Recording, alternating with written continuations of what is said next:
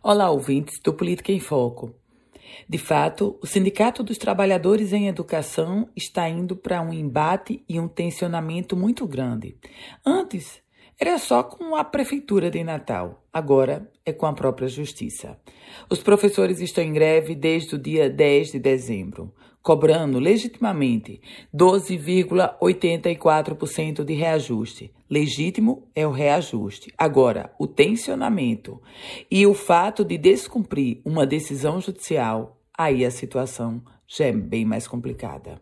Tivemos, ainda na semana passada, uma decisão do desembargador Amaury Moura Sobrinho ele determinando o retorno imediato dos professores da rede municipal de ensino ao trabalho e, mais do que isso, definindo 10 mil reais de multa diária em caso de descumprimento.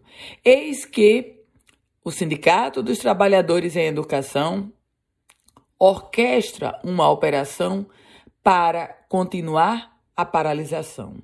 Tanto assim que a greve permanece e mais do que isso, o desembargador do Tribunal de Justiça, Ibanez Monteiro, ele duplicou o valor da multa a ser cobrada pelo Sindicato dos Trabalhadores em Educação. 20 mil reais por dia. O contexto dessa história é que os professores querem um aumento de 12,84%. A Prefeitura de Natal afirma que só tem como oferecer 7%. A greve acontece num contexto de retomada das aulas presenciais com o aprendizado já comprometido devido às aulas remotas. E agora o tensionamento. Sindicato de um lado, prefeitura do outro e o judiciário determinando o retorno e os professores dizendo que não vão voltar.